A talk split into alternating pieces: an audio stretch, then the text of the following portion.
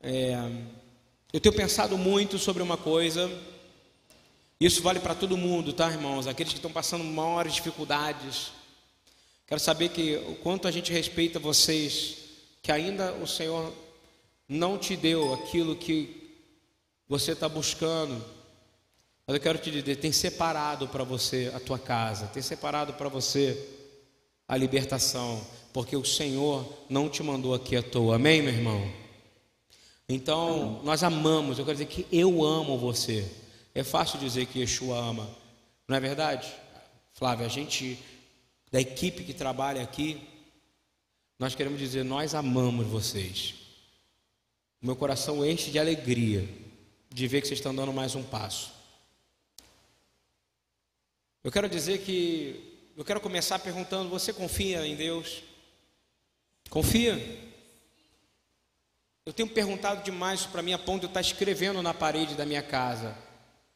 Eu confio no Senhor. Aí eu pergunto, eu volto e falo: será que eu confio mesmo? A pergunta é, e quando eu tenho andado por aí, falado, dando aulas para gente, talvez que se acha muito e que é pouco, ou gente que é muito, mas que se acha pouco, porque é assim funciona. Poucas pessoas estão satisfeitas nos papéis que elas têm. Porque só é satisfeito no papel que ela serve se ela verdadeiramente descansa no Senhor, entendeu? Ninguém é satisfeito se não confia plenamente no Senhor. Você confia às vezes mais no seu celular do que no Senhor, porque Ele te dá a resposta imediata. Não é? Mas o Senhor às vezes demora para te responder uma coisa, porque Ele é soberano e Ele é Deus. A pergunta é: quanto você confia no Senhor? O Senhor te deu uma esperança, o Senhor te deu uma liberdade, Deus se apresentou e Ele não precisa dizer quem Ele é. Em nenhum lugar na Bíblia você vai dizer, dizendo, eu sou o Deus que faz isso, que isso, isso. Não. Ele começa dizendo, dando uma ordem. E no princípio Deus criou. Ele cria. Assim como Ele está criando agora, se você permitir, soluções que você não tem capacidade de resolver na sua vida, porque Ele é o Deus do impossível. Isso é uma coisa tão simples, é, uma, é repetir aquela mesma palavra de triunfalismo de sempre. Mas a pergunta é: Ele só vai agir até onde você confiar nele, você está entendendo? Deus só age até onde você confia.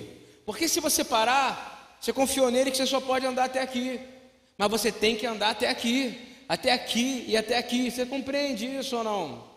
Às vezes você foi diagnosticado com câncer e ele quer te curar, e ele quer te tratar. Mas você está com medo de ir para o segundo, primeiro passo, que é exame, raspagem. Segundo passo para fazer qual é o diagnóstico mais profundo. Porque você fala, será que ele vai comigo até todas as etapas? Eu vou te dizer, se você confiar em Deus, Ele é um Deus que estará contigo em todas as etapas. E se você morrer, Ele é Deus.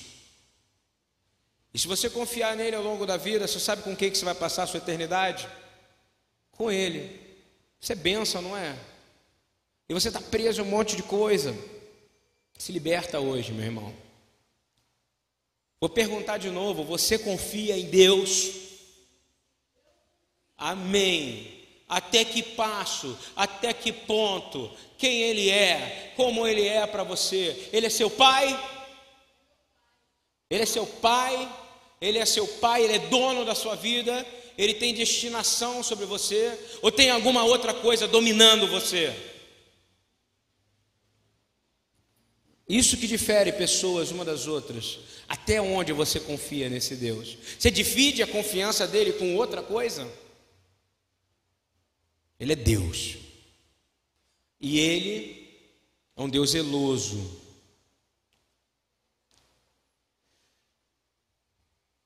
O que, você faz quando ele não aparece na hora que você quer, na resposta que você quer, e ele te deu uma ordem? E você sabe que você tem que fazer.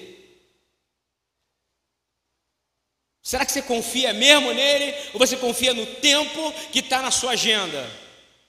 Janeiro, fevereiro, março, abril, maio, junho, a julho, agosto, setembro. Vou esperar mais dois meses, mais três meses, mais seis meses, até a coisa se acertar. É isso? Que Deus é esse? Esse não é o Deus da Bíblia. Este não é o Deus, o Pai do Senhor Jesus. Porque a minha palavra de Deus fala que Jesus, ele é o alfa e o ômega, e ele é em sof, sem princípio e sem fim. Então, meu Deus, quando dá uma ordem é para ser feito now Desculpa, chave. desculpa, agora. Espera não, faz. A consciência, presta atenção. Quando eu tenho um relacionamento com a minha mãe, ela está aqui. O dia que minha mãe duvidar de mim, e ela não confiar em mim, e eu não confiar nela, o relacionamento acabou. Você entendeu como é que funciona ou não? Quando um casamento e uma pessoa não confia na outra e ela dá provas, ela age por falta de confiança, o relacionamento acabou. Palavra do Senhor para mim. Ele disse: O dia que você não confiar em mim, o seu relacionamento comigo acabou, mas o meu contigo não acabou. Porém, eu não vou poder agir na sua vida. Você entendeu o que eu estou falando? Porque Deus é um gentleman. Sabe o que é gentleman? É o cara. Ele é educado. O Espírito de Deus que manifesta na terra, educado. Não é verdade? Ele se manifesta como uma pomba. Olha que maravilha. Mas eu estou dizendo de novo: relacionamento, quando não há confiança, acabou, nós não conseguimos mais conversar. Não é verdade? Uma pessoa chega e você fala, ela não confia em mim, não é isso? Eu não confio nela, você não vai nem dar bom dia, sabe por quê? A partir daí você vai para uma segunda fase, qual é? Você é falso. Já teve com alguém que você não confia, aí você tem que conversar, cumprimentar ela e você não está querendo? Não aconteceu isso? Presta atenção no que eu estou falando. Isso é uma mensagem para todos. Abre o coração. Não confiar em Deus custa caro. Palavra do Senhor. Eu confio em Deus. Go, go, da Donai, darerá. Confio no Senhor, entrega seu caminho nele, de mais coisas acontecerá. Confiar em Deus é na hora. Amém? Vocês estão entendendo? É para abrir o coração de vocês. São os últimos dias. Isso vale para quem mora na rua, para quem mora em casa, porque tem muita gente que mora em casa, está ouvindo, mas é miserável, irmão. Se sente mal. Não. Tem muita gente que mora em casa que está fora da casa do pai. Ok? Eu estou falando coisa séria nessa noite. Yeshua Todo relacionamento da Bíblia tem a ver com confiança. Yeshua, Jesus, ele morreu em um sacrifício porque o Pai, o Pai, o Pai sacrificou o seu único filho, não foi? Mas Jesus se entregou porque ele é obediente, não é isso? A pergunta é: Yeshua confia no Pai ou não? Claro! Ele confiou no Pai, dizendo: Meu Pai vai me ressuscitar. Porque ele disse: Esse templo vai ressuscitar o que? Vai ser restaurado em quantos dias? Três. A pergunta é: ele confia no Pai, e, a obediência à palavra de Deus e à Bíblia tem a ver com o quê? Confiança. Você confia na ordem, você confia na Escritura, você confia na palavra porque você confia em Deus. Mas tem horas que você não confia, porque a resposta não vem do jeito que você quer, a palavra não vem do jeito que você quer, a doença chegou e você fala: cadê Deus? O problema financeiro chegou: cadê Deus? E Deus pede uma coisa para você, e você fala: agora não posso. Hum, como é que funciona isso? Agora não dá. Agora eu posso ficar mais um tempinho em pecado, né, Deus? Você vai entender. Ele não vai entender. Porque ele falou: não faça. Está entendendo isso ou não? Você crê, sou profeta do Senhor. Ele fala esse tipo de coisa com os meus pais, os profetas.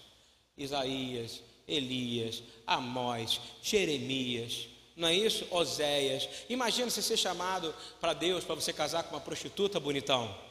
Ele foi lá e casou na hora. Não é isso ou não? Ele ficou esperando, peraí que eu vou ver se o tempo que eu tiver preparado, vou fazer um psicólogo, um coaching para casar com a prostituta. Ele casou. Vou perguntar de novo, até quanto você confia em Deus? Beleza?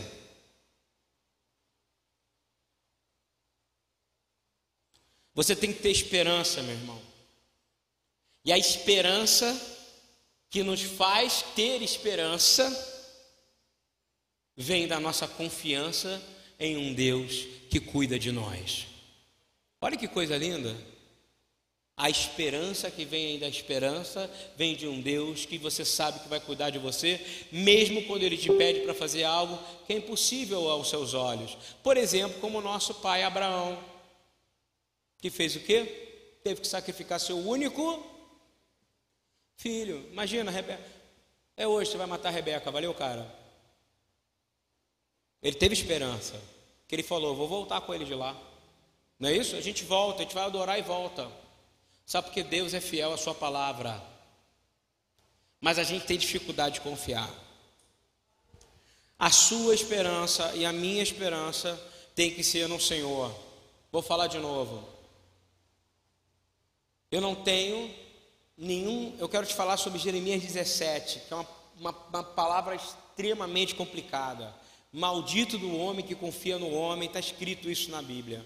Mas ninguém lê, é que nem Ruth, que todo mundo quer ser. É, o teu povo será meu povo, né? O seu Deus será meu Deus. Porém, quando você morrer, eu quero morrer junto com você. Isso ninguém fala, não é verdade?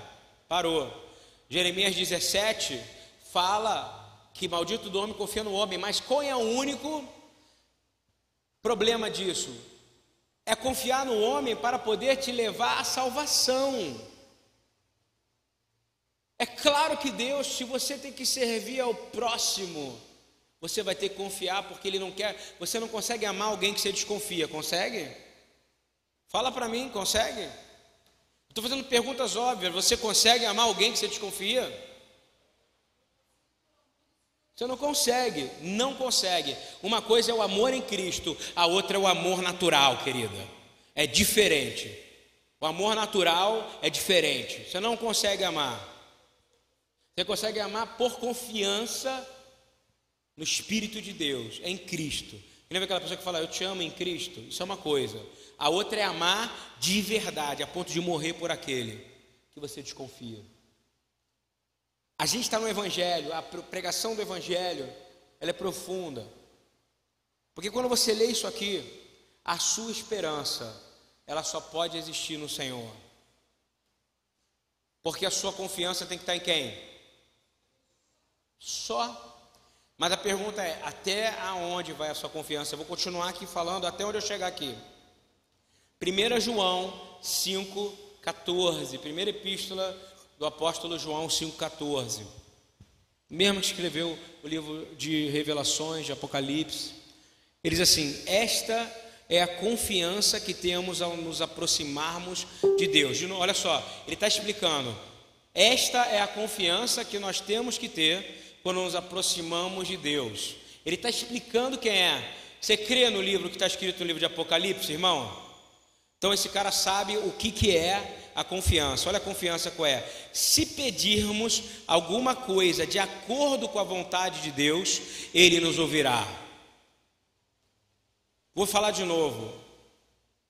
A confiança de você não tem que ser você pedir uma coisa para aquilo que você acha que é vontade de Deus. Você entendeu ou não? A vontade de Deus está onde? Escrito plenamente em Sua palavra. Jesus já fez essa oração. Qual é a oração dele? Seja feita a sua Vontade. Senhor, afasta de, de mim esse cálice, mas que não seja feita a minha, mas que seja feita a vontade dele, do Pai. Então, você quer ter uma, uma resposta para a sua oração? Se Deus te liberou uma palavra, meu irmão, seja 5 anos, 10 anos, 20 anos atrás, e foi de Deus, ora para o seu seguinte: vou te ensinar como orar. Deus, por favor, faça com a sua vontade tratar aquela palavra que o Senhor liberou para mim seja cumprida na minha vida. Pelo preço que for, se eu tiver que morrer, se eu tiver que sofrer, seja o que for, mas que seja feita a sua. Vou falar de novo. Aonde tem que estar a sua confiança? Olha o que, que João está dizendo. A confiança só está no lugar aonde? Se você pedir ao Senhor aquilo que é de acordo com a sua vontade. Quer casar? Se tiver fornicação, está contra a vontade de Deus. Não vai receber. Está entendendo bem? Quer melhorar salário?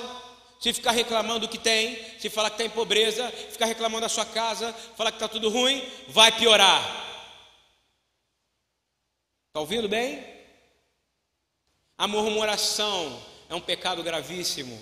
Isso vai aumentando, isso vai aumentando, isso vai aumentando. Eu estou dizendo uma coisa que está escrita, gente. Não estou sendo na minha cabeça, não. Está aqui, ó.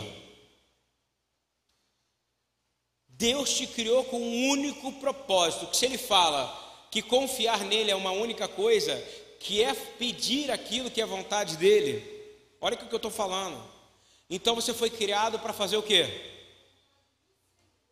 É, mas antes da vontade do Senhor, confiar na vontade do Senhor. Olha que coisa linda. Amém? O que você tem que fazer? Confiar. Sabe qual é o seu problema? Que você confia até a página B e eu também. Está tudo bem, estamos indo tal. Paranã, paranã. E agora não é do jeito que eu quero. Vou te esperar um pouquinho, Senhor, para fazer Sua vontade. Aí você para. Você não está confiando que a vontade de Deus. Ele não é soberano? Ele não é onisciente? Não sabe de tudo? Não sabe de todas as coisas? Ele não é onipresente? Sabe que é onipresente? Ele não está em todos os lugares? Então, quando ele dá uma ordem, é para ser feita. Acabou.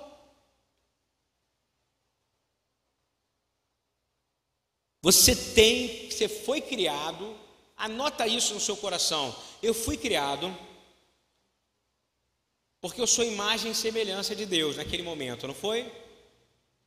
Mas para confiar em Deus, porque você tinha alguém para confiar? O que, que aconteceu no Éden é simples. A pessoa fala muito de mandamento, mas Deus tinha uma vontade. Se aconteceu um relacionamento de desconfiança entre Adão Eva, a criação e o Criador. E é por isso que hoje a adoração gigantesca é a criação. Você reparou? Vamos adorar o Deus mar, vamos ficar idolatrando o sol, a lua, as estrelas, vamos idolatrar a natureza, vamos, ah, vamos, os símbolos são muito poderosos, não é isso? Nós temos que voltar a adorar o Criador, amém? Porque está nele a vontade. E quando você não adora Ele, sabe o que isso é? Desobediente à sua vontade. Sabe porque a vontade dele? Você nasceu, vou falar de novo. Você nasceu com um único objetivo: confiar na vontade de Deus. Olha só. Qual o problema entre pais e filhos? Hein, Eduardo?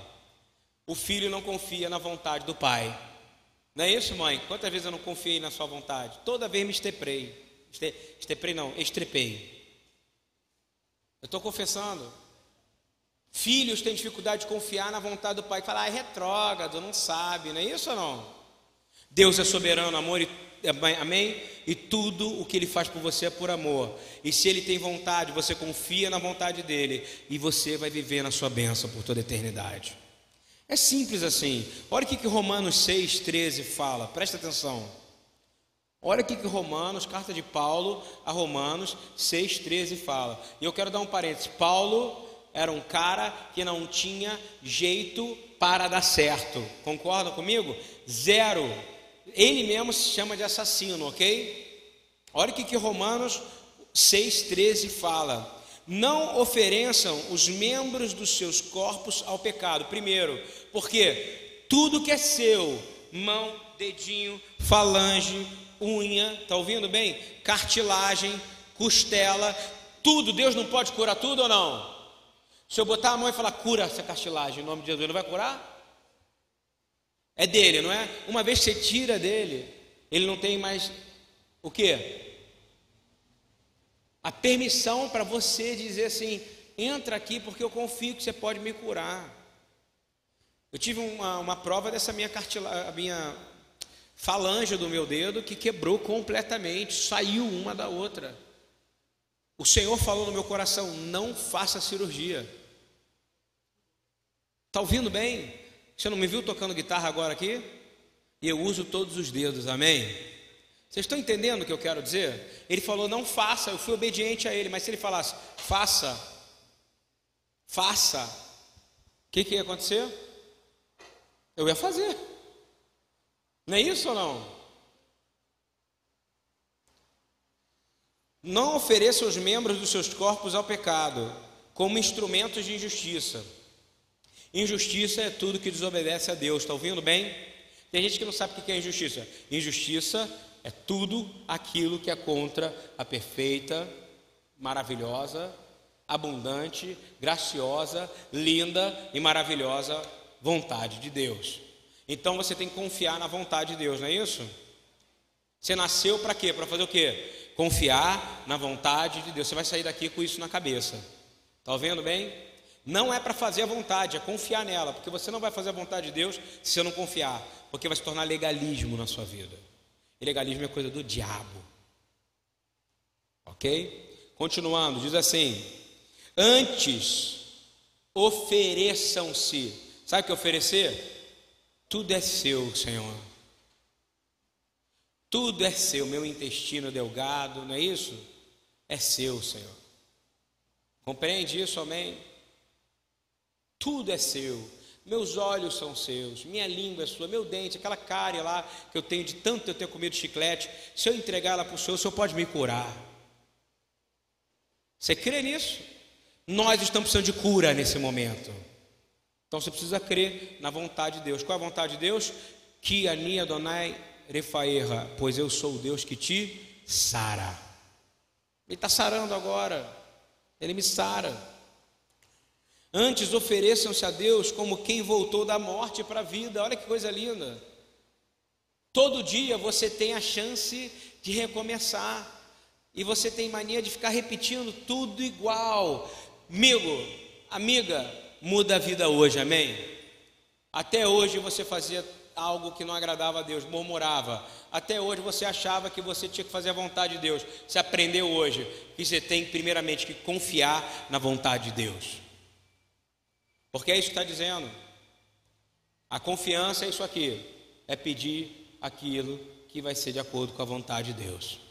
E diz assim: e ofereçam os membros dos seus corpos a Ele. Repita comigo, Senhor eu quero oferecer todos os membros do meu corpo àquele que me criou. Você crê nisso? Você confia nessa palavra? Então você pode ser curado nessa noite. Isso não é muito forte, meu irmão? Você está é o que é um resgate. Você tira as coisinhas do mundo, as suas mãos que estavam em outros lugares, os seus pés, e agora você está entrando no território do eterno, de Adonai. E diz assim: como instrumentos de justiça. O que é justiça? Tudo agora em você vai funcionar perfeitamente. Yeshua não é perfeito? Então eu clamo a perfeição dele sobre nós agora, em nome de Yeshua, e sobre a nossa mente. A gente sabe que teve momentos que nós não fomos legais no passado, concordam? A gente sabe que a gente aprontou. Eu falo por mim, vocês não, vocês são todos santinhos. Ninguém aqui aprontou nada, não é verdade? Todo mundo aqui, ó. Né? E agora eu quero falar de um cara que foi muito usado pelo capeta antes. E depois ele foi usado por Deus. O nome dele é Shaul ben Tarsus. Paulo de Tarso. Talvez o maior pregador e apóstolo que já existiu. O maior profeta que já existiu. Mas Paulo era da pá virada, não era ou não? Eu vou te dar cinco pontos de Paulo, na verdade cinco não, três, que entrou na minha cabeça, olha só. Abre 2 Coríntios 4:1, por favor. Para você que acha que Deus ainda não vai te usar, eu quero dizer, Deus vai te usar, amém? Você precisa ser usado por Deus. Sabe por quê? Porque Ele quer te usar. Olha só, 2 Coríntios 4:1. Ele começa assim: Pelo que tendo este ministério assim como já alcançamos misericórdia e não desfalecemos. Qual é a primeira coisa que você precisa entender? o que é misericórdia que Paulo recebeu. Misericórdia que Paulo recebeu é perdão não merecido. Está ouvindo bem? O que é misericórdia ninguém sabe entender. Vem da palavra miseri e de córdia. Sabe o que significa miseri? Compaixão. E sabe o que significa cordes? Hein? Coração. Então é o que? Compaixão no coração. Quem tem compaixão no coração? Quem é o único que pode ter misericórdia por você? Yeshua. Então ele diz assim: pelo que tendo este ministério, ah, eu não tenho ministério, não sou pastor, não sou músico, não sou louvor, não.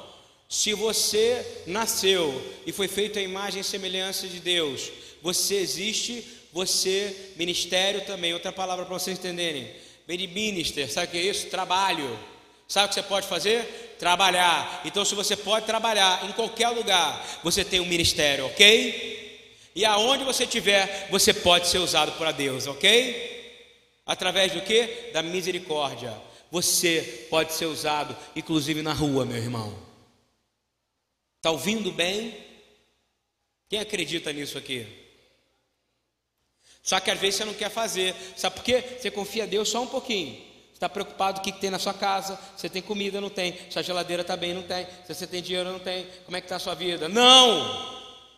Você tem que servir a Deus. E há um momento muito duro que o Senhor fala: aquele que não é capaz de negar pai, mãe, filho, irmão, por causa de mim, não é digno de mim. Porque Ele quer que você exercite isso por aqueles que não podem te dar nada em troca. É duro, mas é o seu evangelho. Mas nada impede você, quando você avançar, você trazer aqueles que você ama também. E é um processo para que isso se alinhe, você entendeu? Mas você precisa fazer por aqueles que não podem te dar nada em troca, você está entendendo? Simples assim. Repita comigo: misericórdia é perdão não merecido. Ninguém entende isso, eu estou ensinando. Misericórdia é perdão não merecido. Ok? Você recebe a misericórdia, Albino. Você recebeu, irmão? Rômulo recebeu, eu recebi. Ana Maria recebeu, todos os irmãos aqui receberam, ok? Todos. Um dia Deus te usou com alguém, não foi? Quem é que sabe que Deus te usou com alguém? Todo mundo foi usado por Deus algum dia por alguém, porque Deus não queria ninguém em vão. Guardou isso ou não? Pensa bem de acusar alguém por causa disso, ok? É, e outra coisa, quando você se entrega a Deus, de verdade, confia nele, você não precisa mais provar nada para ninguém. Você não precisa falar que está certo, que está errado, que você está trabalhando, que você está fazendo, o que, que você está fazendo, aonde você está fazendo, e não precisa prestar conta. O diretor da Jocum fala um negócio, o cara fundador da Jocum fala um negócio seguinte: se foi Deus que falou para você e mandou você fazer, faz, porque você não tem que prestar conta disso, porque você vai prestar para Deus. Não é isso? E é assim que eu estou seguindo a minha vida. Porque Deus é bom e a sua misericórdia dura para. Acabou. E aí você vai ficar prestando conta? Se você deu comida para mendigo, se você não deu, você cuidou dele, levou ele para sua casa, não levou? Agora, vai chegar uma hora que Deus vai promover essa situação. Sabe por quê? Porque Ele quer que o nome dele seja exaltado e glorificado. Acabou. Esse é o ensino do que é missão. Vocês estão entendendo? Paulo tinha um passado pesado. Ele perseguia aqueles, inclusive, que eram irmãos dele na fé judeus, mas que criam em Yeshua. Às vezes você está dizendo, eu não posso ser chamado porque eu sou péssimo, eu sou horrível, eu ainda estou em pecado. Tem gente aqui dentro que está em pecado, tem gente no culto de sábado que tem pecado, porque todo mundo é pecador. A Bíblia fala que não há um só que não pecou. Mas na eternidade, a única coisa que vai ser sondada para você é se o sangue do Cordeiro te lavou, meu irmão. Não é isso ou não? E aí vai vir as obras. E aí vai ser seu tete a tete com Jesus. Estou ansioso por essa conversa. Que ele vai falar assim: você podia ter feito mais. Vai se preparando, que você vai ouvir dele uma coisa assim: sabe, Soraya, você podia ter feito mais. Porque o padrão dele é altíssimo. Só que a misericórdia dele dura para e aí ele vai esquecer, ele nunca mais vai lembrar disso. Você entendeu como é que funciona ou não? Ele é diferente da gente. Quando a gente dá uma vacilada, a gente fica. Tu lembra que eu te avisei? Eu te avisei, hein? Falo isso que ela é muito minha amiga, eu tenho intimidade falar com ela. Te avisei, Lucilene? Te avisei, Flávio. Ele nunca vai fazer isso. Ele vai fazer assim, ó. Foi assim, foi assim, foi assado. Ok? Vai lá. Seja ressurreto na primeira ressurreição. Te garanto, às vezes você nem vai passar por isso, que ele é tão misericordioso, ele vai assim. Mas os da segunda vão ter uma conversa com ele. Um dia eu vou ensinar a segunda ressurreição aqui, pouca gente entende isso. Falando de Paulo, eu quero ler 1 Timóteo 1, 12 a 15, porque Paulo, ele é muito parecido com pastores que falam muito a verdade, porque Paulo ele falava a verdade. Ele diz assim: Dou graças àquele que me fortaleceu. Você dá graças àquele que se fortaleceu nessa noite? É só ele que te fortaleceu. O nome dele é Yeshua Hamashia, Jesus o Cristo. Nosso Senhor Adoneino, porque me julgou fiel. Olha só impressionante ele falando isso para o filho dele espiritual. Eu dou graças a ele porque ele me julgou fiel. Ele achou que eu era fiel, mas eu nunca me achei fiel. É isso que ele está dizendo nessa afirmação porque me julgou fiel, pondo-me no seu ministério. Todos aqui têm um ministério, amém? Vocês vão ser cobrados por esse ministério. E se você falar, não tenho, não é a minha, não é o meu chamado, tem sim, tem sim. Diz assim: ainda que outrora eu era, olha o que, que Paulo era, vamos lá, blasfemador, perseguidor, injuriador, mas alcancei a misericórdia, de graças a Deus, irmão.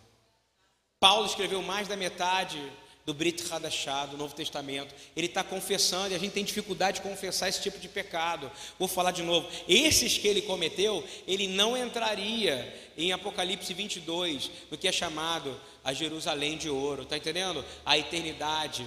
Mas pela misericórdia de Deus, eu garanto a você que ele já está lá. E se você confessar que você é isso, blasfemador, e ele escreveu de forma que todo mundo saberia ler, ele ia falar: vai ter um gordinho lá no Brasil que vai ler. Sabe quem fez isso? O Espírito Santo. Paulo fala: Outra hora eu era blasfemador, perseguidor e injuriador, mas alcancei a misericórdia. Se ontem você estava em pecado, se ontem você estava aprontando, eu quero te dizer: a misericórdia do Senhor dura para sempre, irmão. Confessa isso hoje. Vai para Ele, não precisa falar para ninguém, não. Conversa com Ele. Ele diz assim: porque o fiz por ignorância, na incredulidade, ou seja, incredulidade é o que? Por isso que eu comecei perguntando até aonde você confia no Senhor. Isso é importante para saber o quanto lúcido você está naquilo que você não confia.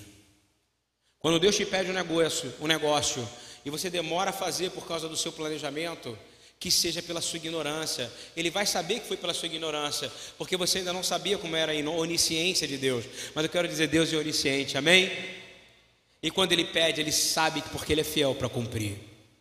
Ele te deu um cheque sem o quê? Não é sem fundo, não, meu irmão. É um cheque que não tem valor nenhum, é cheque em branco. É que não tem mais cheque hoje, né? Tem ainda? É que eu nem vejo mais cheque. Diz assim, terminando, ele diz assim: Na incredulidade, a graça do nosso Senhor superabundou com a fé e o amor que há em Cristo Jesus. Fiel é esta palavra e digna de toda aceitação. Sabe o que está dizendo? Aceita que se você foi um blasfemador, Aceita se você mentiu, aceita se você foi um caluniador. Até hoje, se você confiar no Senhor e na vontade dEle, Ele pode curar nessa noite. E como aquele cara na cruz, você ainda pode estar do lado de Jesus, porque foi por ignorância. Ele diz assim: Fiel é esta palavra, digna de toda aceitação, que Cristo Jesus veio ao mundo para salvar os pecadores Glória a Deus. Por que, você está aqui hoje? Hein, Albino? Salvação, bonitão. Salvação, minha linda. Sabe por quê? Vou falar de novo, olha só. Para você entender. Jesus veio ao mundo para uma única função: para salvar os pecadores, dos quais sou eu o principal. Sabe quem falou que era o principal? O homem que escreveu mais da metade do Novo Testamento. Amém? Imagina para você. Vou falar de novo. Deus é bom e a sua misericórdia dura para sempre. Amém, gente? E na continuação, Paulo diz em 1 Timóteo 16 e 17, ele dá uma pulada e vai para frente e diz assim: Mas por isso alcancei misericórdia. Vamos lá, diz: Eu preciso alcançar misericórdia. O que é misericórdia? Eu falei lá atrás, o que é? Perdão sem merecimento. Quem é que faz isso? Só o Senhor. E é por isso que você é salvo. E ele fala: Por isso alcancei a misericórdia, porque Deus é fiel, porque Jesus é fiel. E ele veio para os pecadores, não é isso ou não? E eu sou o maior deles, ele está dizendo. É tão raro na igreja alguém chegar aqui, olha gente, eu, sou, eu peco mais do que você, vai acabar dando uma briga, não é verdade ou não? Mas Paulo fez isso e foi escrito por toda a eternidade. Olha o que está dizendo aqui, diz assim: Mas por isso alcancei misericórdia, para que em mim, o principal, o que? O mais pecador, concorda comigo? E Cristo Jesus mostrasse toda a sua longanimidade. Longanimidade o que, que é? Paciência. Olha só, ele é paciente com você. Não acha que Deus não vai te usar. Ele usou Paulo, assassino, blasfemador, não é isso ou não? E você vai ser usado por Deus e muito ainda. Amém? Amém? Está ouvindo bem? Deus veio para os pecadores enviou Jesus, seu filho. Ele foi paciente a fim de que eu servisse de exemplo aos que haviam de crer nele para a vida eterna. Qual o padrão? Ele vai ser misericordioso com você para que você sirva de para quem? Para os que vêm depois.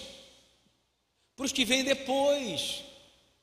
Que é aí que o testemunho de Deus na vida de Jesus é aplicado na sua vida. É aí terminando. Ora, agora ele vai dar glórias a quem salvou ele, não é isso? Ora, vamos ler junto isso, junto comigo. Ora, ao Rei dos séculos, imortal, invisível, ao único Deus, seja honra e glória para todos sempre. Amém. Amém. Porque salva os pecadores. Aleluia. Você está entendendo quem é Jesus aqui nesse momento? Essa característica que eu estou falando é para a gente poder se levantar em força, em força nesse momento, dizer: Eu vou ser usado por Deus. Já acordou de manhã falando isso? A sua obsessão e o seu objetivo de vida tem que ser um só. Você não vai mais usar uma carreira de cocaína por causa de uma coisa, porque você vai ser usado por Deus e não pelo diabo. Está entendendo? Você não vai mais querer falar palavrão, porque você não quer ser usado pelo diabo, mas por Deus. Você não vai mais falar murmuração e você vai ser obediente imediatamente. Sabe por quê? Porque você é o que? Absolutamente confiante na vontade do Senhor. E foi por isso que você foi criado. Por que, que você foi criado? Para confiar na vontade de Deus. É só isso. Em Gálatas, em Gálatas, a gente chegando no finalzinho aqui de tudo. Na verdade, segundo Coríntios, para terminar o que eu estava falando, segundo Coríntios, segundo Coríntios 4, além da misericórdia, que é o que faz o ministério ter sentido, o seu trabalho ter sentido, ele fala em 2 Coríntios 4, 2, algo mais poderoso ainda, ele fala assim, antes renunciamos aos procedimentos secretos e vergonhosos. Olha outro segredo que Paulo está dando. O que, que, é um, o que, que é um procedimento secreto e vergonhoso? É você esconder que foi Jesus que te salvou. Está entendendo isso? Você tem que ser crente no lugar que você trabalha, você tem que ser crente na rua, tem que ser crente aonde você for. E outra coisa, não participar de grupos, de grupos, somente porque você vai ser aceito. Paulo nunca aceitou fazer parte de grupo nenhum. Ele podia ser parte do grupo de Roma, não podia? Ele podia ser parte do grupo do judeu, mas não. Ele fazia parte do único grupo que valia a pena, dos filhos de Deus. Amém?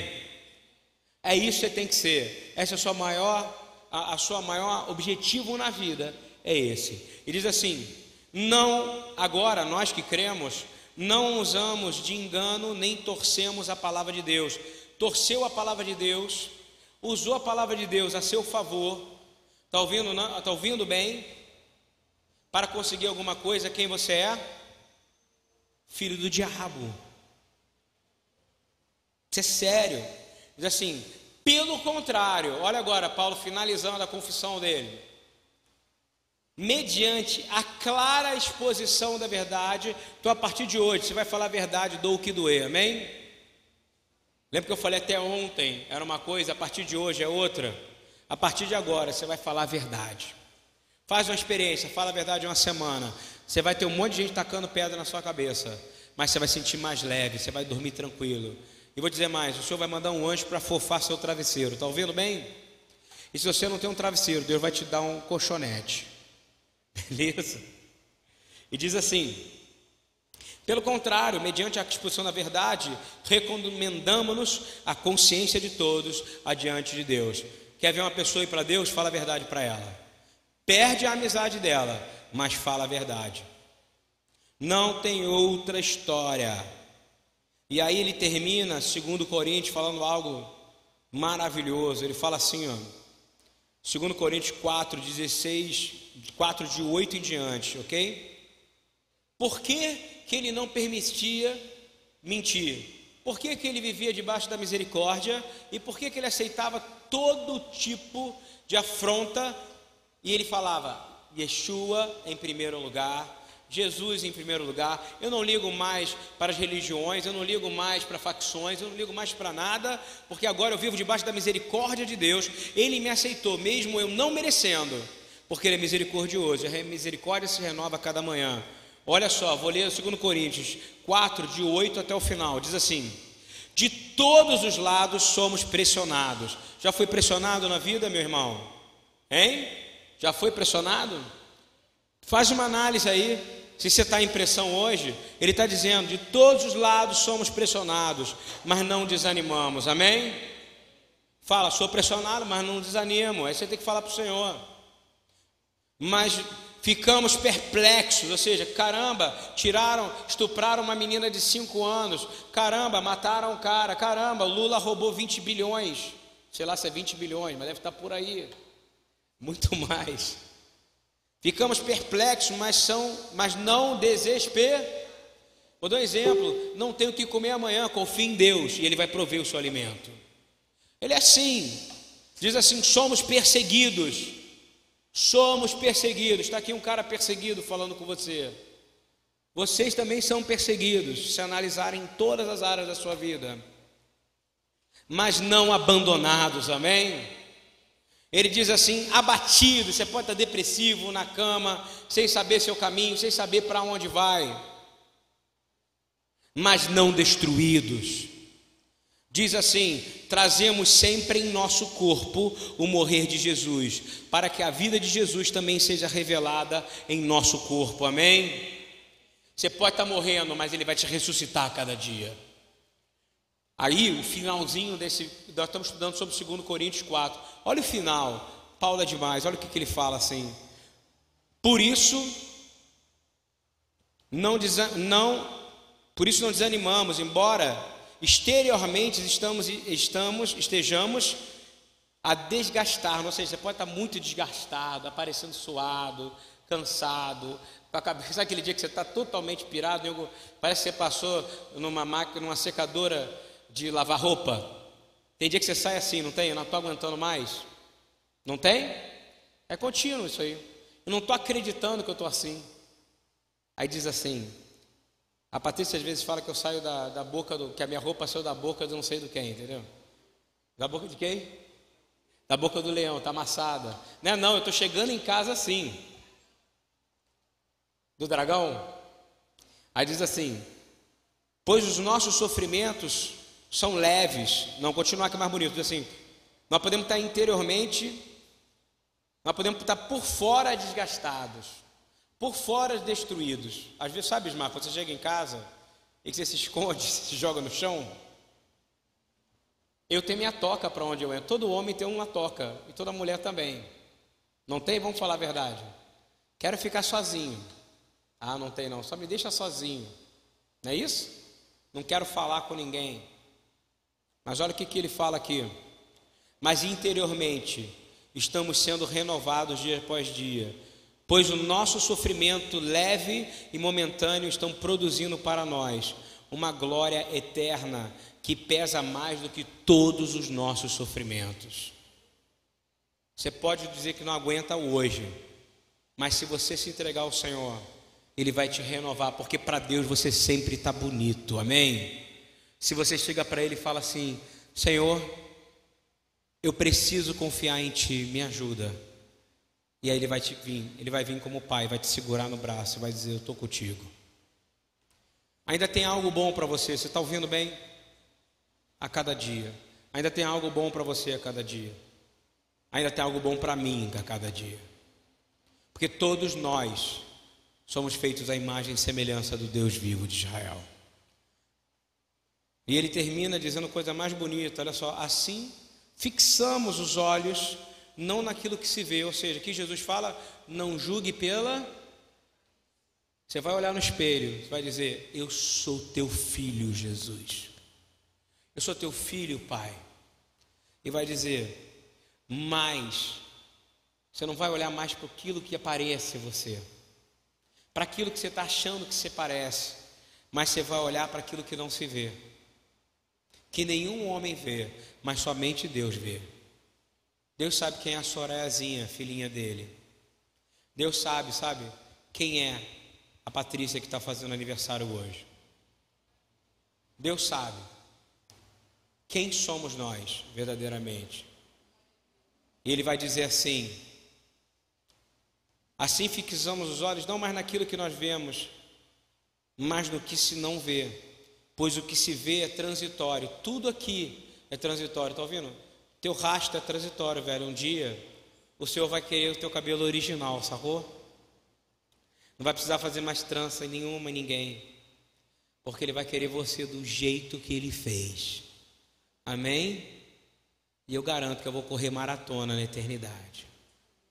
Amém?